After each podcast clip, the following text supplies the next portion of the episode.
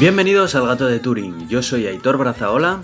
Y yo soy Iván Eguía. Estás escuchando el episodio 114 y este ya es oficialmente el episodio más difícil de grabar de toda la historia del Gato de Turing, Iván, ¿a que sí? Eh, sí, sí, doy fe que ha sido complicado. Eh, tú no podías los fines, yo no podía entre semana y ha sido esto una locura. ¿Tú sabrías decir cuántas veces hemos modificado el evento de calendario? No lo sé, pero yo diría que cinco veces al menos sí. Más o Cuatro menos. cinco veces sí, eh, ha, sido, ha sido complicado y fíjate que lo queríamos grabar apenas dos semanas después del anterior, íbamos a tiempo, pero, pero no pudimos por una razón por otra. Eh, yo es verdad que tengo a la perrita que está un poquito mal, eh, le han tenido que operar cuatro veces a la pobre de la cadera y ahora está que sí con fisioterapia y con tal y bueno, la tengo hecha polvo, ¿no? Y aparte que claro, aquí pues todas las cosas ocurren, tienen que ocurrir al salir del trabajo porque luego cierran todo muy pronto, entonces... Pues claro, luego llegas a casa después de haber hecho las cuatro cosas, las compras, no sé qué, llegas a las siete y media o así y acabas, acabas cansado. Sí, sí. Como para grabar. Totalmente.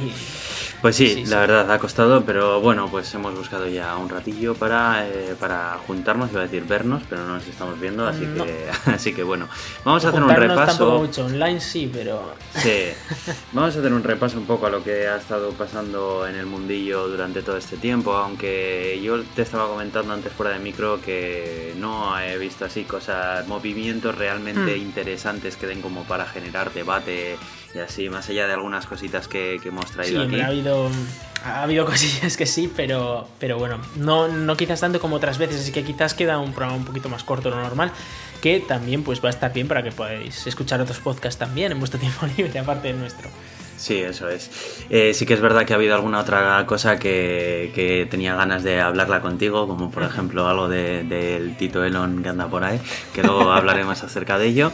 Eh, pero, pero bueno, sí.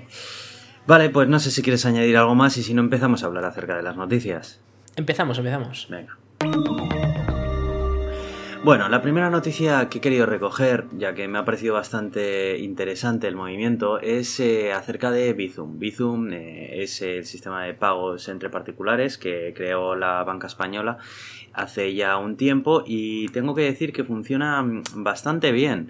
Eh, bueno, Bizum muchos de vosotros ya lo utilizáis, eh, tú ya sé que no, Iván, porque tú como vives en el mundo fuera de, de tener que andar intercambiando No me- dinero con no me bancos dejan españoles. activarlo, Bizum, a no ser que tengo que ir presencialmente ahí a, a la oficina que me lo activen y como no he tenido tiempo, pues ahora en Navidades igual me lo activo, pero sí.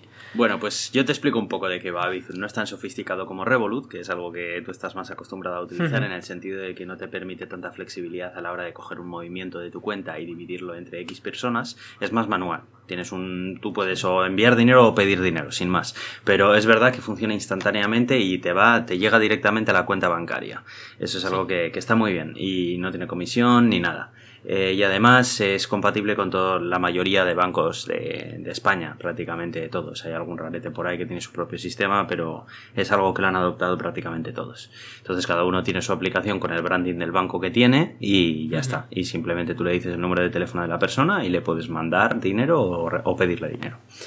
Eh, cuando lanzaron Bizum, eh, ya dijeron que uno de los planes que tenían a futuro era hacer que puedas utilizar Bizum también para eh, la compra en tiendas y servicios. De manera que en lugar de tener que dar eh, pues tu tarjeta de crédito para hacer una compra online, por ejemplo, o en un comercio, pues Sí. puedas, digamos, mandar un Bizum a, a ese, a ese comercio y que directamente pues le llegue, ¿no? La gracia que tiene esto es que el proceso pues es mucho más sencillo y que no comprometes tantos datos como, como los de la tarjeta de crédito. Em, Yo todavía no he tenido la oportunidad de probarlo porque no, no he necesitado hacer una transacción en uno de los comercios asociados. Pero me ha gustado la idea, la verdad, porque, eh, por ejemplo, para comprar unas entradas eh, para el cine, bueno, pues tú puedes elegir si quieres pagar con tarjeta de crédito o con Bizum. Eh, Sí. Si tú eliges Bizum, lo que te va a pedir es tu número de teléfono y una clave que previamente tú tienes que eh, configurar en tu cuenta de Bizum con tu banco. Sí. Eh, es un PIN que bueno, pues va a ser el que utilices después para cuando vayas a un comercio autorizar esa, ese envío de dinero de Bizum. Y ya está, y no tendrías que dar nada más, ni, ni SMS de doble verificación, ni, ni historias raras, simplemente tal, pam, y, y- y- y le llega, ¿no? Entonces, bueno, eh, está ahí, es un movimiento interesante porque aquí es una iniciativa que la han impulsado un montón de bancos, que, que quién lo iba a decir con, con lo, lo, competitivos que son entre ellos, que se fueran a poner de acuerdo en un sistema como este. Y bueno, pues eh, lo han hecho. A ver si tienes la oportunidad de probarlo cuando vengas por aquí en, en Navidades, Iván.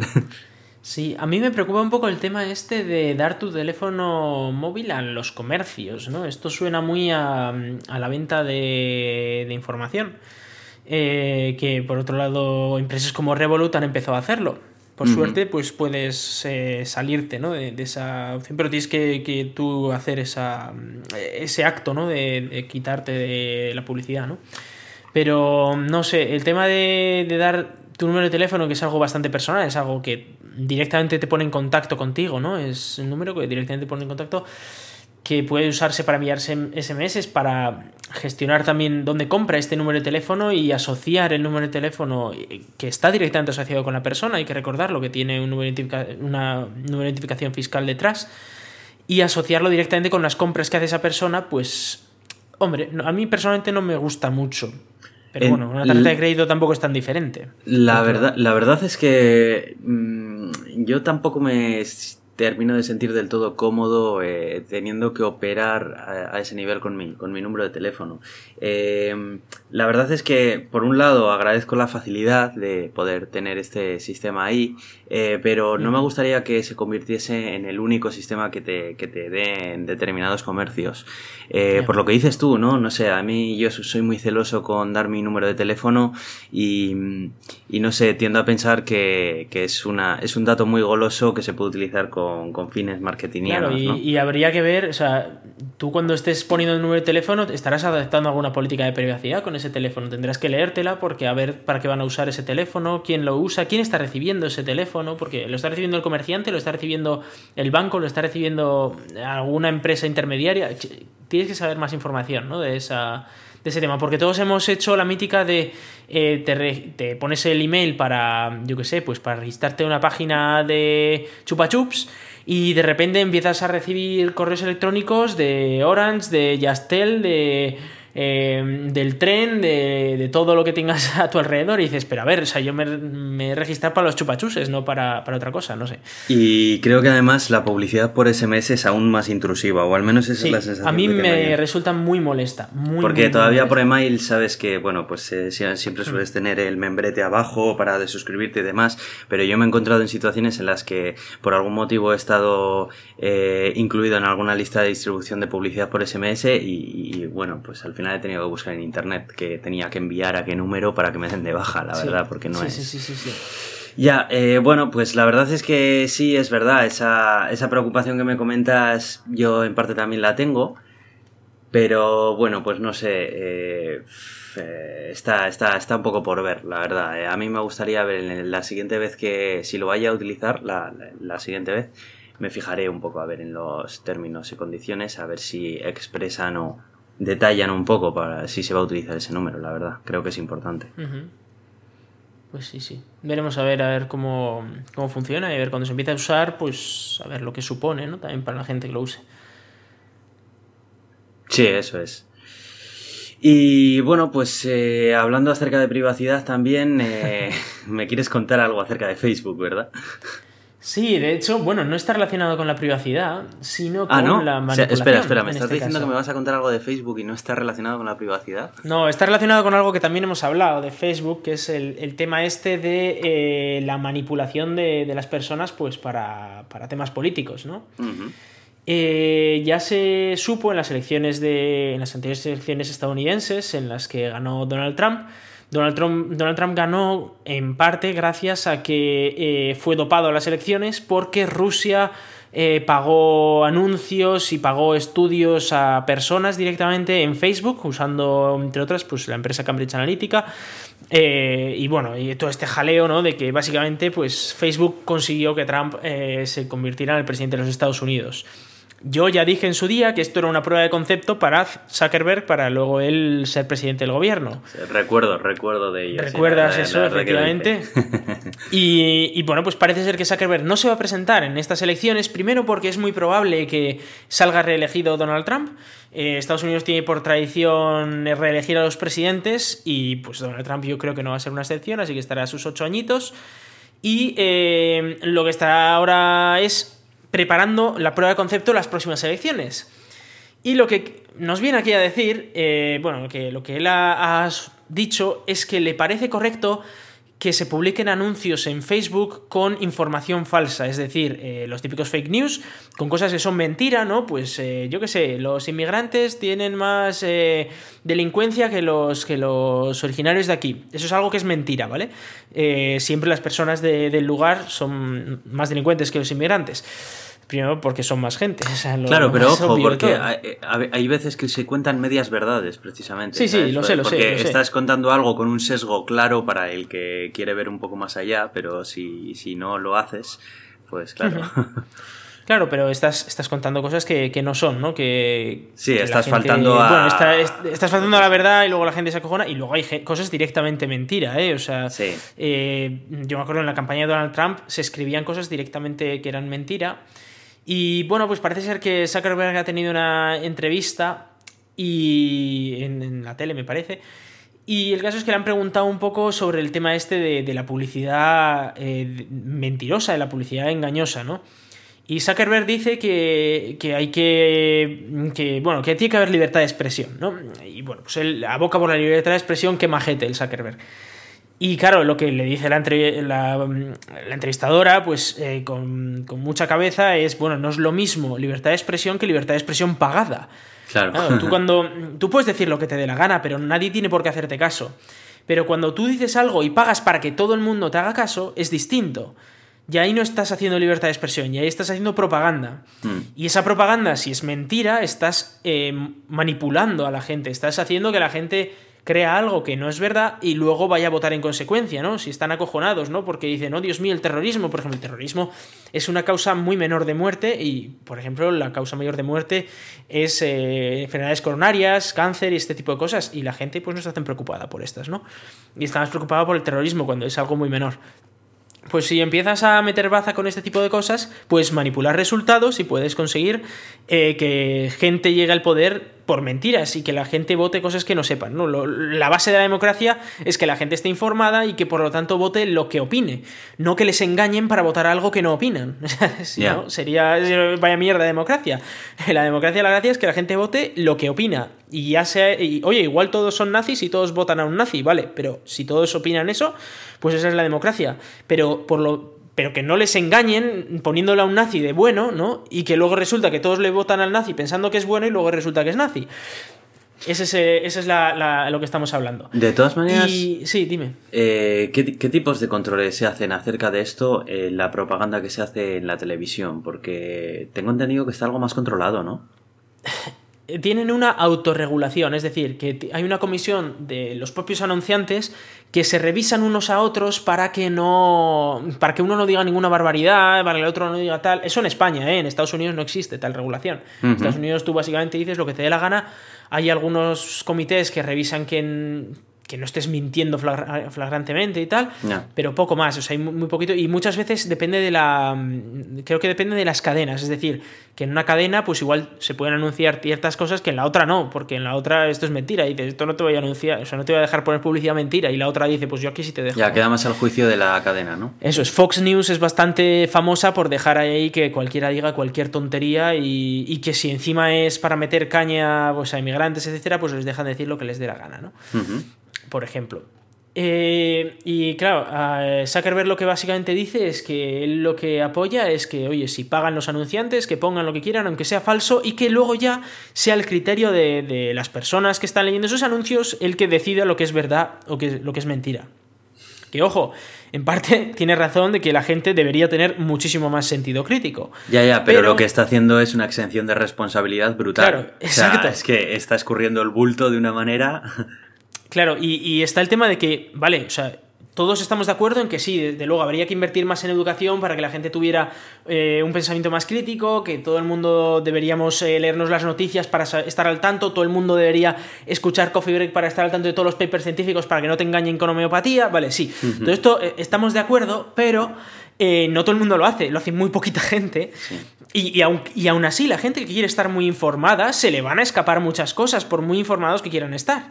Entonces, no puedes depender de que la persona en cuestión, de que, de que todo el mundo de lo que se esté leyendo esto vaya a estar informado, porque se sabe por estadística que la inmensa mayoría no lo está, no está informada sobre la mayoría de los temas. Y muchas veces las fuentes de información de las que beben es precisamente las fuentes generalistas, las fuentes de Facebook, Twitter, de las televisiones normales y, y poco más, de su círculo cercano. Y eso al final está súper sesgado, no están yendo a las fuentes, no están intentando investigar por sí mismos, porque es algo que cuesta mucho trabajo. Y que le pongas un anuncio que encima va a estar eh, específicamente diseñado para la persona que lo está consumiendo, para convencerle de que esa mentira es verdad, pues va a ser muy difícil que esa persona tenga una idea crítica y diga, no, esto que me están diciendo parece no ser toda la verdad. O de, es más, incluso puede que solo te pongan el titular y que luego muy poca gente coja y diga, oye, vamos a ir a intentar ver eh, lo que dice el artículo de verdad. Y ese artículo igual dice también otras barbaridades, pero pone una fuente debajo. Vamos a la fuente y a ver qué dice la fuente. Uy, va, esta fuente está en otro idioma, me voy a encargar de traducirla. Esto no lo hace nadie, no lo hace, vamos, lo harás con dos artículos, pero, pero no lo haces para todos los artículos que tienes delante, ¿no? Y, si son publicidad es que no tiene ningún sentido. Y en una campaña política hay muchísimos artículos que te bombardean la cara y que debería alguien tener la responsabilidad de que como mínimo eh, deberían ser los periodistas los primeros, pero ya sabemos que en muchos periodistas no se puede confiar. Sí, sobre todo en muchas cadenas. No son imparciales realmente. No son imparciales. nadie es imparcial, pero si por lo menos se hace un fact-check que se llama, o sea, una comprobación de hechos y decir, a ver, esto no lo puedes decir porque es mentira. Cámbialo porque eso es mentira, no lo puedes decir. Ahora, que luego lo puedas adaptar o dar tu opinión, por ejemplo. O sea, dices, pues, eh, por ejemplo, como hablábamos antes de los inmigrantes, pues das tu opinión de lo que significan las estadísticas, vale, pero tiene que estar en una parte muy separada de lo que es la información. De esto es mi opinión, la opinión como periodista, o la opinión como político, la opinión como quien sea, es que estas estadísticas pues significan tal y va a ocurrir tal por estas estadísticas, vale, tú lo que digas, pero las estadísticas son esas y, las, y luego la gente tiene que valorar las estadísticas, no la opinión, la opinión es personal. No sé, eh, personalmente me parece que este es el plan, el, digamos, la, parte 2 de su plan maestro para convertirse en presidente. Entonces va a probar a ver si va a poder o bien reelegir a Trump o, poner algún loco de, de, presidente, depende a quién pongan los demócratas poniendo mentiras en Facebook y a ver si él tiene esa capacidad, ¿no? Para, engañar a toda la gente, para manipular a los estadounidenses. Y si lo tiene, y ya lo ha demostrado dos veces, pues ya la tercera se presentará y ganará él, por supuesto. Yo la verdad es que creo que eh, estas grandes empresas que tienen redes sociales eh, tienen una responsabilidad que no pueden eludir. Eh, creo que está muy bien el servicio que, que ofrecen pero por otro lado, de la misma manera que también eh, obtienen unos beneficios y, se lucran acerca del servicio social que en un momento puedan dar, de conectar a personas, tanto que les gusta decir eso y demás, también creo que eh, existe el otro, eh, la otra cara de la moneda, ¿no? Y es que también tienen la, la obligación, la responsabilidad de, de mantener, bueno, pues que, que el, el, campo un poco a raya en ese sentido.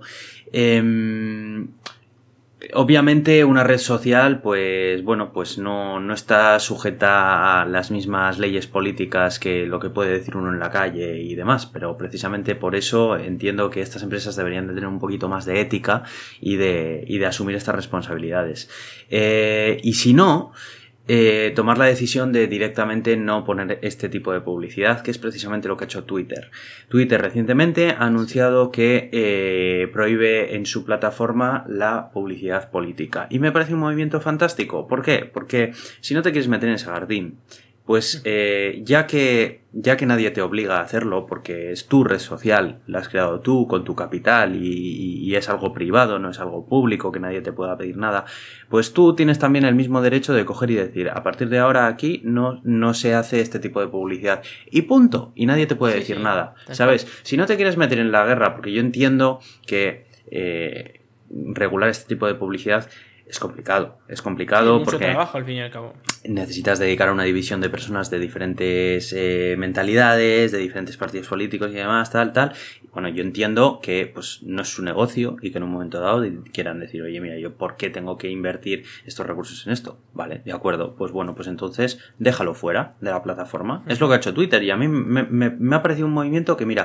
últimamente los movimientos de Twitter, la verdad es que casi nunca los mencionábamos aquí y cada vez que mencionábamos algo era, era por algo malo.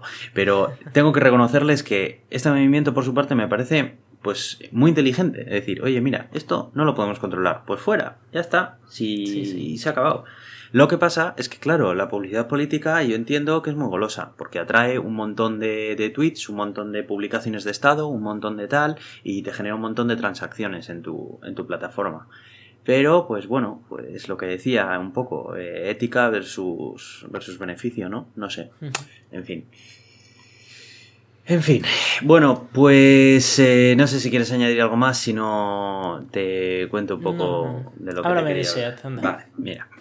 SEAT, eh, la marca española de, de automóviles que fue hace tiempo ya comprada por el grupo BAG, eh, bueno, pues está últimamente enfrascada en el desarrollo de soluciones de movilidad sostenible eh, para la ciudad, pero no, digamos, en el mismo mundo que puede ser un Tesla o, o cosas por el estilo, sino algo más pequeño, más para moverse por la ciudad y demás. Fue un movimiento muy interesante por su parte cuando decidieron sacar un, un patinete eléctrico de marca SEAT. Eh, no es algo innovador porque ya había otras empresas que lo habían sacado, pero sí que era curioso ver cómo una empresa de automóviles generalista apostaba por un tipo de transporte como este. Porque realmente, Sí. ya me dirás tú, SEAT, que solamente fabrica coches hasta ahora, de repente que, que haya sacado algo así, ¿no? Digamos que estaba un poco tanteando un poco el- el terreno de lo eléctrico.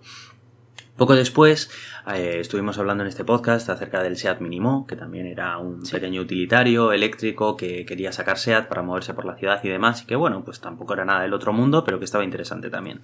Y el siguiente paso que han dado, que viene de la misma división de SEAT que está encargada de hacer estos otros eh, productos de movilidad eléctrica, ha sido una scooter.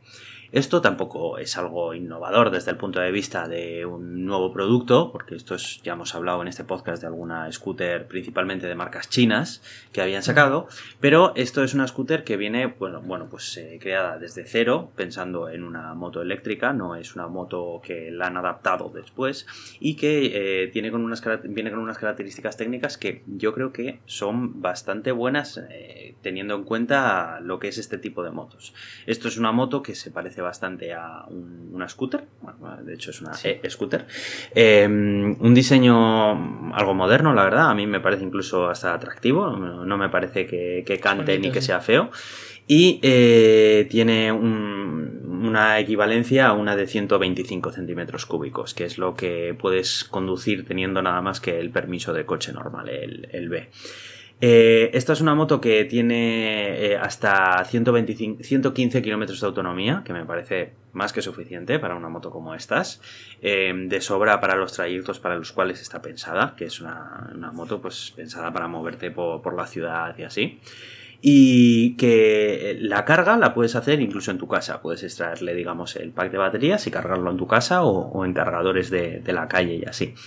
El precio, eh, que suele ser lo más delicado en estos puntos, bueno, pues son, eh, han dicho que lo van a empezar a vender a partir del año que viene y que van a ser alrededor de unos 6.000 euros. Me parece un precio bastante eh, razonable para este tipo de, de motos. A ver, es verdad que este tipo de motos suelen ser bastante más baratas que esto, pero también es verdad que, bueno, pues teniendo en cuenta el ahorro y demás de la movilidad eléctrica que supone, pues... Sale bastante caro, también te digo, ¿eh? pero bueno. Sí, es, eh, sí es, es verdad que, que es más cara, es mucho más cara que, que su equivalente normal. Pero incluso contando con los ahorros y todos, es bastante Sí. más cara. Sí.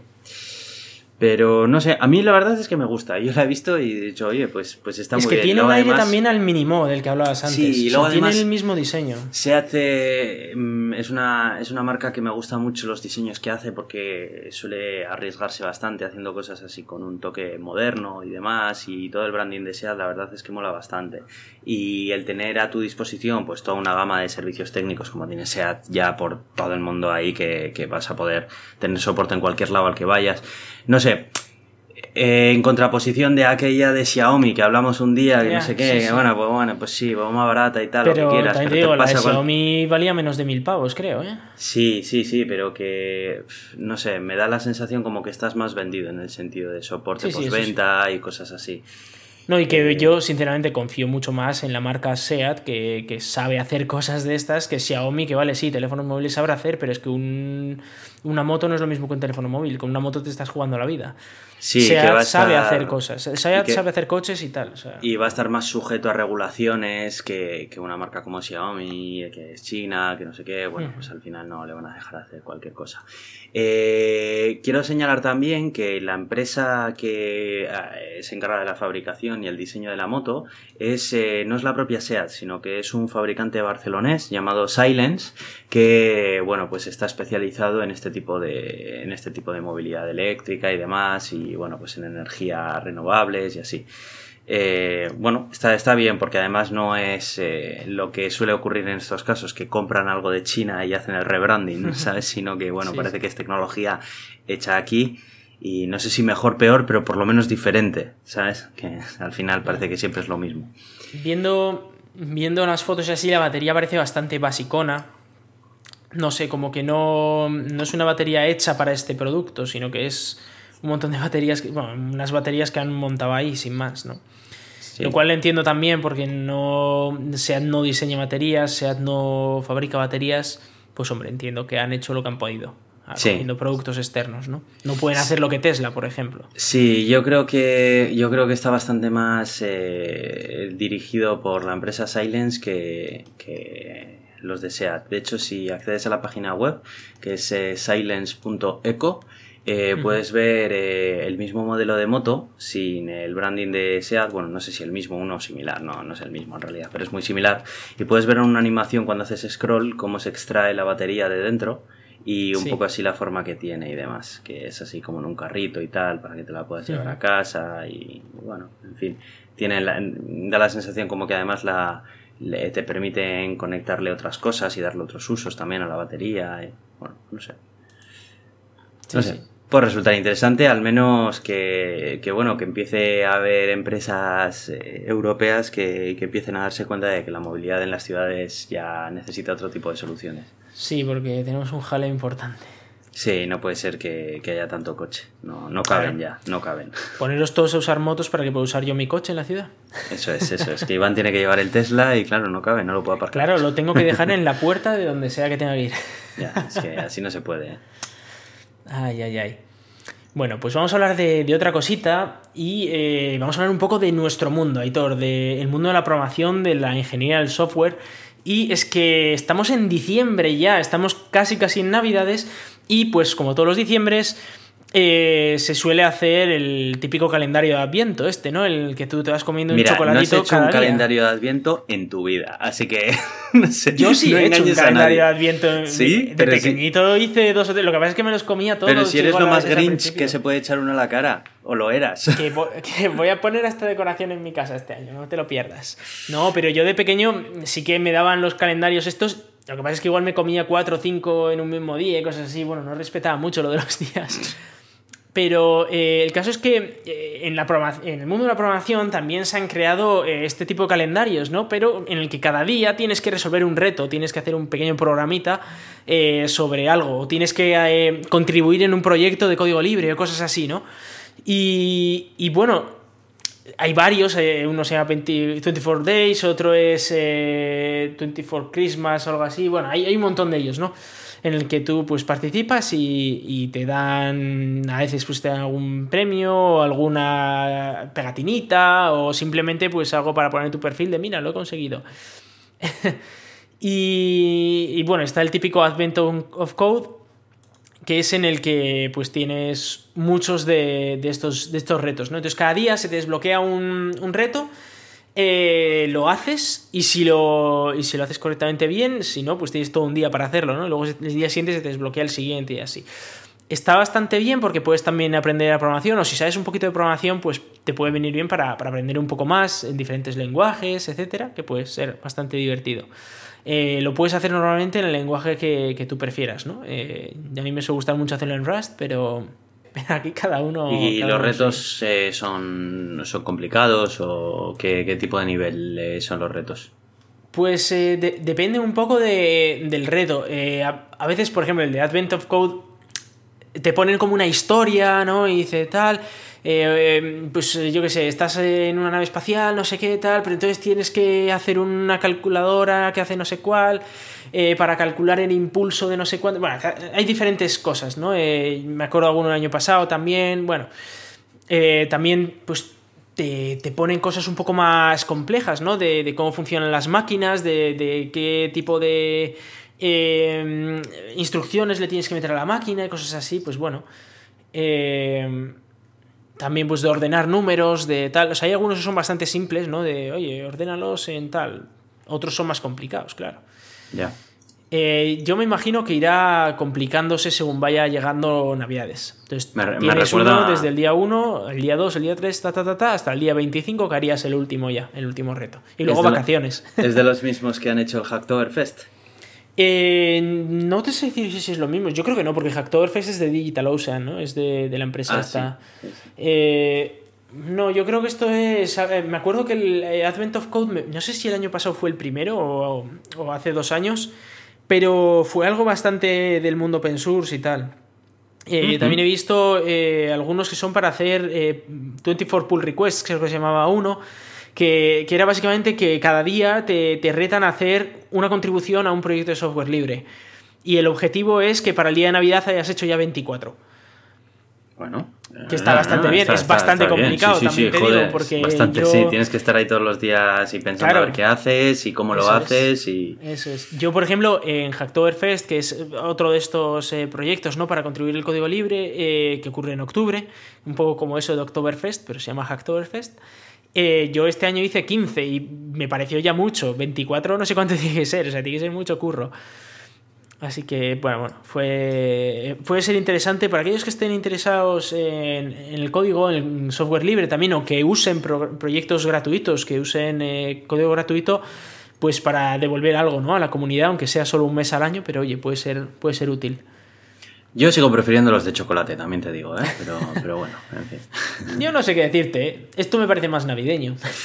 No sé yo, no sé yo. Vamos a hablar ahora de eh, objetos interestelares y bueno, si ya habéis escuchado otros podcasts, probablemente los hayáis escuchado porque esta es noticia del mes pasado, pero no literalmente, o sea, de hace más de un mes.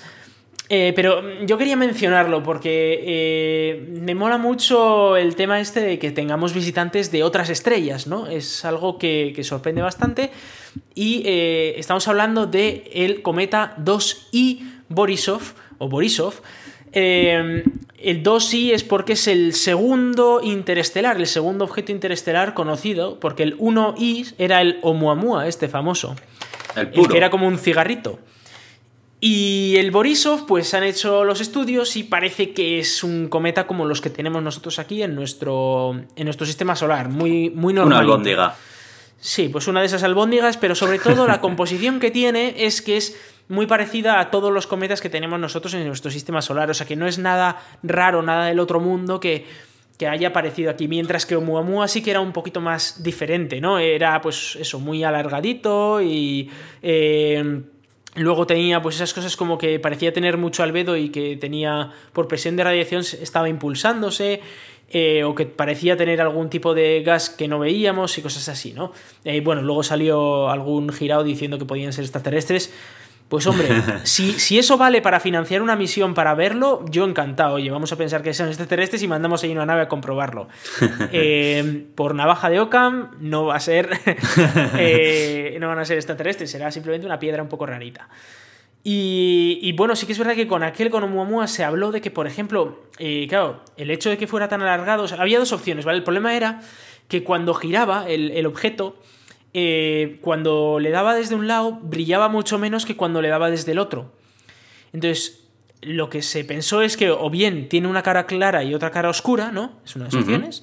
O la otra es que es alargado y entonces cuando está de lado brilla más y cuando está justo apuntando hacia nosotros pues brilla menos porque es menos superficie la que nos está apuntando, ¿no? Sí.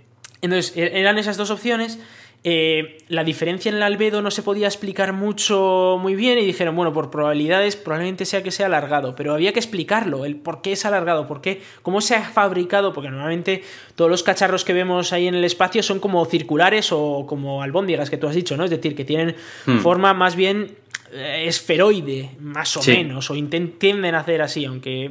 Y si no, por ejemplo, el cometa 69P, ¿no? Este, el Churi este tenía eh, dos lóbulos, pero eran dos lóbulos como esféricos y, el global del cometa era medianamente esférico, ¿vale? O sea, si tú lo ves en 5 píxeles es más o menos esférico. En cambio, este no, este era muy alargado. Estaban hablando de que tenía igual 7 kilómetros para un lado y uno para el otro, es decir, que era muy, alargado. Ya, ya. Eh, y esto era muy difícil explicarlo. Y una de las explicaciones que era era que, bueno, que igual todos los objetos interestelares eran así porque si iban rectos hacia, donde se iban moviendo, pues las partículas del medio interestelar, pues que pueden ser granitos de arena o lo que sea, van chocando contra los laterales durante miles de millones de años y al final lo dejan alargado.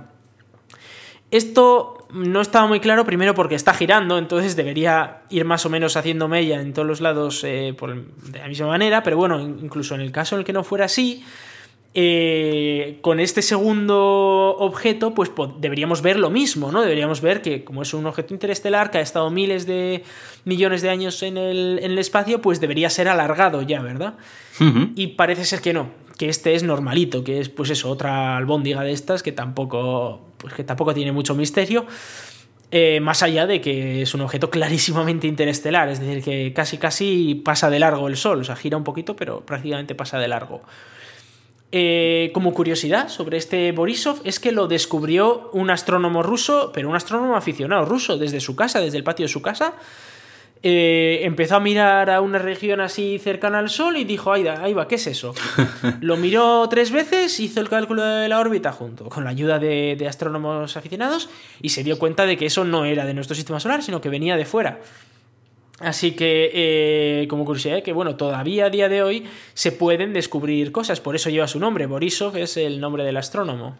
sí, es verdad, ¿eh? siempre se tiende a pensar que todo lo así importante ya, ya está descubierto, pero, pero no, no. No, no, y en este caso, la, gracia de haberlo descubierto y por, por, qué no hubo otros observatorios como Pan-STARRS o sí que lo descubrieron, y es porque estaba muy cerca del Sol entonces, cuando está muy cerca del Sol, los observatorios profesionales no apuntan ahí porque tienen espejos tan grandes que al final eh, puede ser perjudicial para las cámaras, etcétera, entre otras cosas, mm. ¿no? También eh, es malgastar tu tiempo de observación apuntar cerca del Sol cuando tienes tantas cosas que observar, ¿no? Por otros sitios. Entonces, eh, este astrónomo aficionado pues apuntó hacia cerca del Sol, no hacia el Sol porque si no se te quema el ojo, pero cerca del Sol de manera que ahí es donde pudo verlo, porque está un poco escondido el cometa este. Muy bien. Sí, pues es curioso, siempre es curioso, la verdad, enterarse de este tipo de, de cuerpos estelares, interestelares, ¿no? Eh, y de cómo, y, de las teorías locas que, que, tiene la gente acerca de ellos, que eso también es, es algo que, que da para bastante tema de conversación, en fin. Pues sí, pues sí. Y eh, vamos a hablar ahora de eh, un agujero negro un poco peculiar. Y es que, eh, bueno, eh, de toda la vida se, ha sabido que los agujeros negros se crean en colapsos de estrellas, es decir, eh, una estrella bastante más masiva del Sol, una vez tiene tres veces o cuatro la, la masa de nuestro Sol, cuando acaba su vida pues muchas veces implosiona o, ocurre una supernova, ¿no? De estas, eh, o una kilonova, ¿no? Hay diferentes tipos de explosiones, pero que muchas veces lo que ocurre es que al final colapsa la estrella y, eh, o el núcleo de la estrella y se forma un agujero negro. Un agujero negro al final es una zona del espacio en la que está la masa de esa estrella o la masa del núcleo de esa estrella, pero en un espacio tan pequeño que en el borde de ese espacio eh, la luz no es capaz de escapar. Eh, ni siquiera la velocidad de la luz consigues la velocidad de escape del agujero negro. Por lo demás funciona igual que cualquier objeto masivo como la Tierra o como el Sol, o sea, funciona igual, no, os creáis que es algo raro, ¿vale? Eh, gravitatoriamente funciona igual, lo que pasa es que cuando te acercas mucho al agujero negro, entonces es cuando empiezas a ver cosas curiosas como la relatividad y como pues que se te empieza a curvar el espacio y tal. Pero por lo demás vamos a pensar que es como si fuera una estrella pero muy comprimida. Y, esa estrella muy comprimida, ese agujero negro, claro, va a tener la masa que tenía la estrella original. Si eran tres masas solares, tres veces la masa del Sol, pues tendrá tres veces la masa del Sol. eh, y no hay estrellas de muchísima masa que puedan implosionar en un agujero negro, ¿vale? Las más altas estábamos hablando de que podrían llegar a tener como mucho... Eh, se hablaba de entre... O sea, había como dos rangos, era hasta cuatro así masas solares y luego entre 7 y 15.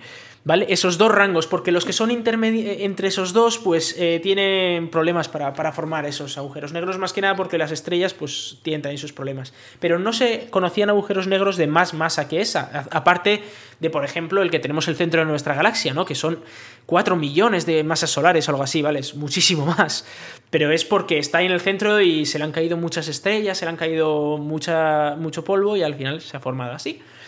Que se le caen las estrellas. Se le caen las estrellas, sí, sí, sí. Pero, eh, claro, cuando empezamos a detectar ondas gravitacionales, nos dimos cuenta de que había agujeros negros que estaban chocándose unos contra otros y que tenían unas 50 masas solares, 60 masas solares, 30 masas solares, que era un número inesperado, que era algo que no, no se esperaba tener porque no cuadraba muy bien, ¿no? Y, y claro, la duda es cómo se crean esos agujeros negros.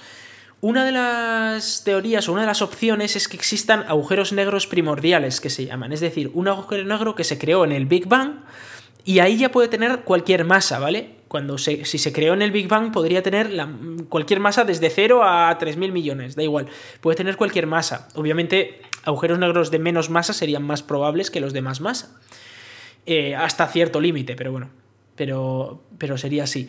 Eh, entonces, pues podría ser que se hubiera creado un agujero negro primordial de esa masa. Pero, claro, si colapsa contra otro agujero negro, es decir, si se ha chocado contra otro agujero negro, de alguna manera esos dos agujeros negros han tenido que formar en pareja o algo. Que tendría sentido si fueran dos estrellas y las dos han colapsado, cada una en un agujero negro distinto, y luego poco a poco se han ido acercando hasta que se han chocado. Podría ser. Pero para eso necesitamos que sean de masa estelar, es decir, de menos de 15 masas solares, vamos a decir. ¿Cómo es posible que dos agujeros negros de 40, por ejemplo, estén uno girando en torno al otro? Pues eso es algo que no estaba nada claro y están ahí los teóricos eh, pegándose a ver cómo resuelven las ecuaciones, pero es que ahora se ha descubierto uno eh, y encima no por ondas gravitacionales, sino por velocidad radial, que se llama, es decir, vemos cómo se alejan y se acercan las estrellas y eso hace, y ahí inferimos pues que hay un cuerpo eh, que le está haciendo, ¿no? Por gravedad, acercarse y alejarse en un periodo. Y lo que, se han, lo que han descubierto es que había una estrella que parecía estar sola, pero que se acercaba y se alejaba muy muy rápido. De hecho, hacían el cálculo y tenía que tener una compañera de 70 masas solares, es decir, que tendría que tener una estrella 70 veces más masiva que el Sol pero no se ve esa estrella, no está, tú no la ves, con lo cual la única, la única posibilidad es que sea un agujero negro. Un agujero negro. Pero claro, aquí entra la duda, ¿cómo leche se ha creado un agujero negro de 70 masas solares orbitando al, al lado de otra estrella? Y no lo saben, no lo saben los científicos, no están, a ver, tienen sus teorías, pero todavía no hay ninguna que satisfaga un poco todo, ¿no? Que, que, que nos explique perfectamente cómo está ocurriendo esto y por qué ocurre, ocurre algo así, ¿no?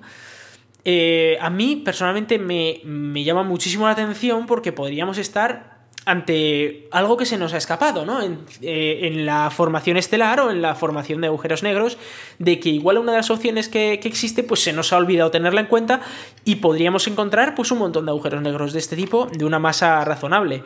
Además, están como en ese punto intermedio, ¿no? Entre agujeros negros como de la masa de nuestro Sol o dos veces, tres veces, y luego agujeros supermasivos como de 4 millones o, o 5 mil millones de masas solares, que son una barbaridad, ¿vale? Son una locura de agujero negro. Y la pregunta es, cómo se crea algo tan grande? ¿Cómo se crea algo así? Claro, sobre todo sin que se dé algún tipo de evento que sí que sea eh, fácil de captar o algo raro. Que, es que el problema que tienes con, un agujero negro, por ejemplo, con el centro de la Vía Láctea, de, de 4 millones creo que es, de masas solares, es que, eh, claro, tú puedes tener 10 estrellas cerquita, unas de otras, que colapsen y que al final entre las 10 pues formen un agujero negro, pero aún así es que no te da mucho más. De, más de 100 masas solares es, casi imposible tener ese agujero negro, ¿no? Eh, entonces, la pregunta es cómo se ha creado ese agujero negro, cómo se ha conseguido crear un agujero no tan grande. Y bueno, hay teorías de todo tipo. Hay gente que dice que son agujeros negros primordiales, de estos de los que hablábamos, ¿no? De los que se crearon en el momento del Big Bang y que luego pues se crearon varios y han ido acretando alrededor suyo materia y así se han formado las galaxias. Esa es una de las teorías que, eh, que hablan de, esto, ¿no? Eh, esto explicaría además, este tipo de cosas podrían explicar parte de la materia oscura, ¿no? Con lo que se llaman machos o Massive Halo Objects o algo así. Eh, massive Compact Halo Objects. Bueno, eh, el caso es que se ha descubierto un agujero negro de 70 masas solares para el que ahora mismo pues no tenemos nada claro cómo se, se, pudo formar. Entonces lo que están haciendo es ajustar aquí el modelo que tenemos a día de hoy de formación estelar para ver a ver cómo se puede crear este tipo de agujero negro. Sí, sí. Pues muy, muy interesante y muy misterioso el cómo, cómo una cosa así eh, se puede encontrar de repente y, que no haya dado más pistas. Y ojo, que lo del misterio está bien, en la ciencia hay misterios, ¿vale? No penséis en Iker Jiménez o no penséis en aliens. Existen misterios en la ciencia, por eso hacemos ciencia, precisamente, porque existen misterios y hay que resolverlos. Pero se resuelven investigando y se resuelven haciendo matemáticas y se resuelven comprobando las posibilidades que, existen y siempre intentando dar respuestas razonables a preguntas que tenemos y siempre basándose en el conocimiento previo que tenemos. Porque Aliens es la respuesta fácil, pero es extremadamente improbable. Con todo. efectivamente, efectivamente. Bueno, Iván, pues ha llegado el momento. Hablamos acerca de, de lo que llevábamos queriendo hablar entre tú y yo desde hace un tiempo. sí, venga, vamos a hablar del Tesla Cybertruck. A ver, primero vamos a hacerlo de la siguiente manera. Tú primero lo cuentas eh, y me hablas acerca de sus prestaciones, características, todo normal. Y luego ya entramos allá de huello, a ver qué opinas tú y a ver qué opino yo, ¿vale? Vale. Venga, adelante. Pues, eh, bueno, Tesla ha presentado un nuevo coche. Bueno, eh, hay que decir que, esta noticia ya sabemos que tiene tiempo, ¿vale? Sí, sí, o sea, que ya sabemos tiene un par de semanas, una, una semana, tampoco creas que tiene tanto. ¿eh? pero bueno, este es el, gato de Turing Inversión, como nunca lo has escuchado. Adelante. Bueno, eso, Tesla ha presentado un nuevo coche, ¿no? Que se une a los que ya había presentado, que eran el Model S, el Model X, el Model 3, el Model Y que viene el año que viene, el Roadster que vendrá pues cuando venga, eh, el camión que también tienen, etcétera, ¿no? Eh, y ahora han presentado el Cybertruck. Este es un. es lo que se llama una pickup. Es de estos. Eh, estas camionetas, ¿no? Que, que tienen en la parte de atrás para guardar cosas y luego pues además puedes sentar en este caso a siete personas dentro, de, dentro, del, dentro del coche. Eh, aparte de tener el, espacio detrás, ¿no? Em, bueno, eh, el coche está, en cuanto a las especificaciones, estamos hablando de un coche que tiene eh, de mínimo 402 kilómetros de autonomía, pero que tiene una versión de, de motor dual con transmisión total, 483 kilómetros de autonomía, y luego uno con tres motores de 805 kilómetros de autonomía, que aceleraría de 0 a, a 60 millas, ¿no? a 96,5 kilómetros por hora en 2,9 segundos, por debajo de 3 segundos. Alcanza además velocidad máxima de 210 kilómetros por hora y tiene una capacidad de carga de 1,6 toneladas y remolcar 6,3 toneladas, es decir, pues llevarte un camión encima, ¿no? Eh, el precio de, esta, de, este, de este cacharro empieza en los 39.900 dólares y ya según todas las cosas que le quieras poner, pues por ejemplo el trimotor empieza a partir de los 69.900 dólares, o sea 70.000 dólares. Es un coche muy grande, que tiene más de 5 metros de, largo y que es muy ancho también. Está hecho para Estados Unidos, clarísimamente, donde las calles son infinitas y donde las plazas de aparcamiento son eternas. Eh, en Europa no creo que veamos mucho esto. Tiene algunas curiosidades, como por ejemplo eh, que trae paneles, o sea, puedes tener un extra con paneles solares, en la que cargará unos 20-25 kilómetros al día, el solo, ¿no? Y luego pues puedes pillarle eh, extras como por ejemplo una tienda de campaña con eh, dos camas, o sea, con una, con una cama doble de casi dos metros. y, bueno, va a traer pues un montón de, de extras. E incluso un extra es un, un escudo. Un. Perdón, un. ¿Cómo se llaman estos? Eh, un quad. Un quad eléctrico sería uno de los extras que además, pues como tiene una suspensión neumática de estas y una rampita para que se suba el quad, pues le, lo tiene perfecto, ¿no? Porque sube a la rampa y, tal. Y eh, bueno, tiene una curiosidad y es que han decidido, eh, por dos razones, por ahorro de costes y para hacer más seguro el coche, que eh, la carrocería y el chasis sean uno, es decir, no tiene chasis y luego encima una carrocería, que es el que le da la forma al vehículo, sino que el chasis es su carrocería. Y además han usado un metal, eh, un acero inoxidable, que es la misma aleación que están usando en SpaceX para los cohetes, por ejemplo. Y además eh, un cristal blindado eh, que en principio debería soportar disparos de balas, el metal y el, y el, cristal, aunque no le salió muy bien la prueba en el día de la presentación.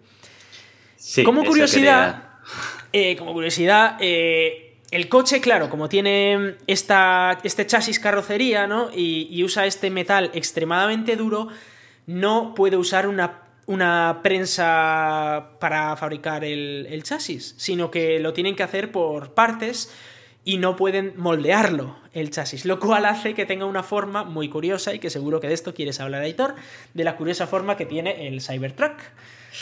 Bueno, en principio de varias, de varias, de varias cosas. La primera de todas es ¿por qué? O sea, ¿por qué este coche de repente?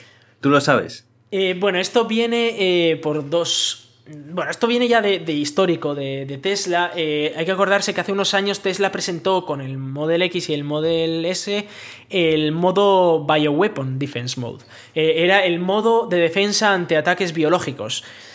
que convertía básicamente tu coche en una como en un arca en caso de un ataque biológico de manera que nada pudiera entrar en tu coche eh, de fuera y pues tú sobrevivieras aunque estuviera muriendo todo el mundo a tu alrededor. Em, Tesla le gusta mucho ir por este camino de, de, que nuestros coches son los mejores para en caso de un apocalipsis zombie o en caso de que todo se vaya a la mierda y cosas de estas. Y eh, de hecho, parece ser que tienen algunos diseñadores que son bastante fans del, tipo arquitectónico que se llama brutalismo, que es esto que se está llevando mucho en Europa últimamente, que es construir todo de hormigón armado, pero incluso haciendo eh, las paredes y todo lo de fuera, lo que normalmente nosotros ponemos un, un azulejo caravista de estos, ¿no? Para que quede más mono, lo hacen todo de hormigón, de manera que las estructuras son más fuertes, duran más pero también son más feas. Como detalle, ¿no? Vale, eh, bien, entonces desde el punto de vista técnico yo creo que nadie puede negar que el coche, bueno... Sí, pues, sobre el punto de vista técnico quiero dar un detalle y es que eh, estamos hablando de que el Model S que se presentó hace 10 años, es decir, el primer Model S, tenía unas especificaciones técnicas peores que este, que este Cybertruck, es decir, e, era un sedán, ¿eh? hay que recordar que era un coche normalito, pero aceleraba más despacio, tenía mucha menos autonomía, eh, velocidad máxima parecida, pero costaba más del doble.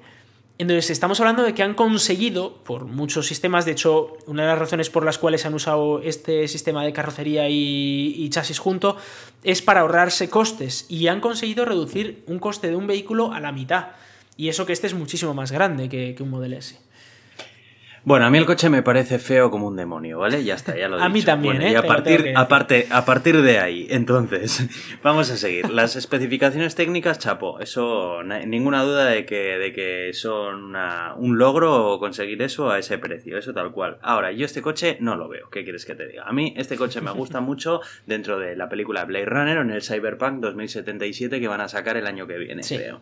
Pero yo no quiero conducir un coche como estos por la calle, ni, ni me gusta. O sea, no es un coche, así como otros coches que ha sacado Tesla, yo los he visto y he dicho, jo, si tendría la pasta me lo compraba. Este yo es que cuando lo vi, primero pensaba que era un meme. Cuando lo vi, dije, va, ya están estos troleando a Tesla otra vez, qué cabrón, tal. Pero luego ya seguí leyendo y dije, no, espera, ¿que va en serio? Y, leí y dije, sí, sí, tú, tú, que va en serio. Bueno, en fin.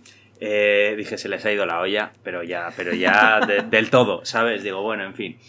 Em, seguí leyendo y vi eh, esas gloriosas partes de la presentación en las que, en un alarde para demostrar la dureza de los materiales que habían empleado, en más de una ocasión Elon Musk le reta a un colaborador para que tire una bola de acero contra uno. No, no es un colaborador, es, el, diseñador del coche. Ya, bueno, pues el diseñador tiene una bola que te cagas, porque de la que tira la bola va y la rompe. O sea, tiene que tener una fuerza sobrehumana ese hombre. Eso, o que el cristal eh, era, no era lo que decían que era. ¿sabes lo que pasó? No, luego lo, entendieron. Lo que pasó es que habían hecho pruebas con el cristal tirándole bolas y aguantaba todas. Pero luego, en la presentación, Elon Musk le retó a, a este, a Bonhausen, que se llama, bueno, le retó a primero darle un martillazo con una maza de la leche a la puerta, que le dio y vio como el, el acero aguantaba todo, ¿vale? O sea, no, ni se inmutaba la carrocería, pero luego tiró la bola, pero ya estaba rajado el cristal por dentro un poquito. Entonces al tirar la bola se acabó de rajar. No sé, chico, pero... Sí, fue una no cagada sé, bastante ah, importante. Eh, fue, fue, fue una cagada bastante importante, sí, la verdad. Eh, bueno, eh, lo cual restó bastante credibilidad para, para muchas otras Sí, cosas. sobre todo si vas bueno, vendiendo un coche para un apocalipsis zombie que te Eh, para sí, balas sí. y demás, Sí, eso es. balas de 9 milímetros y tal, y luego vas, le tiras una bola y se rompe el cristal y dices, bueno. Eh, sí, sí, eso es. Entonces, bueno, por otro lado también, bueno, pues es que son cosas que me parece que quedan bastante fuera del interés de, de, de- de la, de la gente corriente, ¿no? O sea, a mí que, que- que el coche sea un arca para, en caso de, de, de apocalipsis zombie o, o riesgo biológico, pues... Pues hombre, nunca está de más, pero te quiero decir que yo qué sé, tampoco es que es que prefiero que tenga un diseño más bonito, que es que te diga, si tengo que sacrificar una cosa, ¿sabes? No sé, yo es que eh, por más que lo miro, sigo pensando que, que es un troleo de, de Elon Musk. Eh, miré la fecha y todo, eh, dije, vale, no es ninguna de las fechas de, de- de los Santos Inocentes, eh, no, es, no es un meme, real y bueno, pues, pues eh, nada, todavía sigo viviendo en un mundo en el que no me termino de creer que Tesla haya presentado una cosa tan fea. Sí, Esa es, esa es mi opinión. Sí, yo creo Ya que lo han hecho más para ese mercado de estadounidenses locos que viven con Pero 70 armas en locos, casa es y que están es que preparándose peor de para todo- el fin Lo del peor de todo, Iván, es que ya sé que ya se han vendido, se los han quitado de las manos. Pero es que bueno, se han realmente- reservado do- más de Sí, sí, lo sé, 250.000. se lo han sí. reservado, vale. O sea, que haya gente que esté tan pirada que sea capaz de comprarle a este hombre cualquier cosa que saque. Es Pero, que me a ver, loco. también te digo una cosa porque hay trampa con las reservas y es que históricamente Tesla ha permitido reservar un coche por 1000 euros. Y esta Ya, ya, vez pero- han, po- han podido reservarlo por 100. Que mucha gente ha hecho la coña de, ah, meto 100 euros, que además son, eh, los devuelven si, cuando quieras. Mucha gente ha hecho la coña de, ah, meto 100 euros y reservo el ¿Solo 100 Cybertruck". euros? Solo 100 euros. Eh, que me han dado ganas de hacerlo a mí, solo por la coña de tener una reserva, ¿sabes? Es que... por eso te digo que yo creo que mucha gente lo ha reservado, pero de coña. De esos 250.000, me sorprendería mucho que uno de cada 10 eh, compraran finalmente el coche, sobre todo porque Mira, es yo que es un que este coche será- enorme, o sea, es, es que es Yo- un coche muy, muy grande. Yo creo que este será el típico coche que le pasará como al DeLorean, que será un coche que Se parece en unos años, en unos años se convertirá en una joya del pasado. O sea, las unidades que se hayan vendido, porque este coche, vamos, yo creo que este coche se venderán las unidades que se vendan y ya está. O sea, yo a este coche no creo que tenga ni una segunda versión, ni una tercera, ni una, bueno, no sé. Pero no lo creo. Me da la sensación de que esto va a ser como un DeLorean. también. Eh, y que las unidades que se hayan vendido y la gente que tenga una dentro de 20 años, por decirte una fecha, eh, van a ser como joyas, en plan, como el que va hoy en día a una exposición de coches llevando un DeLorean. Sí. ¿Sabes? Que, que hay un número limitadísimo de DeLorean en el mundo. Pues Sí, me parece que va, va a pasar lo mismo, pero con este coche. Puede ser. eh, Va a ser el DeLorean de nuestra A generación. mí ya me, ha llamado mucho la atención eh, en cuanto a, a los fanboys de Tesla, que hay muchísimos, ¿no? Que decían, buf, este es eh, el diseño de un cyber de, de, bueno, de un pickup, ¿no? De una camioneta del futuro, ¿no? Y lo comparaban con, con las mm, camionetas de Ford, por ejemplo, que no ha cambiado el diseño en 60 años, ¿no? Y dicen, joder, así es como en el futuro, es un diseño del futuro de una camioneta. Y digo, no, perdona que te diga, pero esto es un diseño de los años 90, que Sí, salió sí. en la película de Blade Runner, o sea, Sí, sí. ya, ya se inventó en los años 90. No es un diseño novedoso. Es un diseño noventero, bastante punk, bastante tal. Que habrá quien Sí, le sí, guste, es, habrá es un quien tal. Es un diseño del futuro de los 80. Eso es. es ¿Sabes? O sea, 80, como se imaginaban el futuro, ¿sabes? O sea, tú Eso cuando es. ves la primera película de Alien, el octavo pasajero, y ves una nave espacial y los ordenadores tienen pantalla de tubo de, radios, de rayos catódicos y demás, ¿sabes? Que dices, vas en una nave espacial, pero no tenías tecnología de pantalla plana. Claro. ¿sabes? O sea, Sí, sí, sí, el, mismo. El, el mismo rollo, o sea, yo lo veo. Este, dice, este es el futuro como se lo imaginaba una persona en los 80. Sí, sí, sí.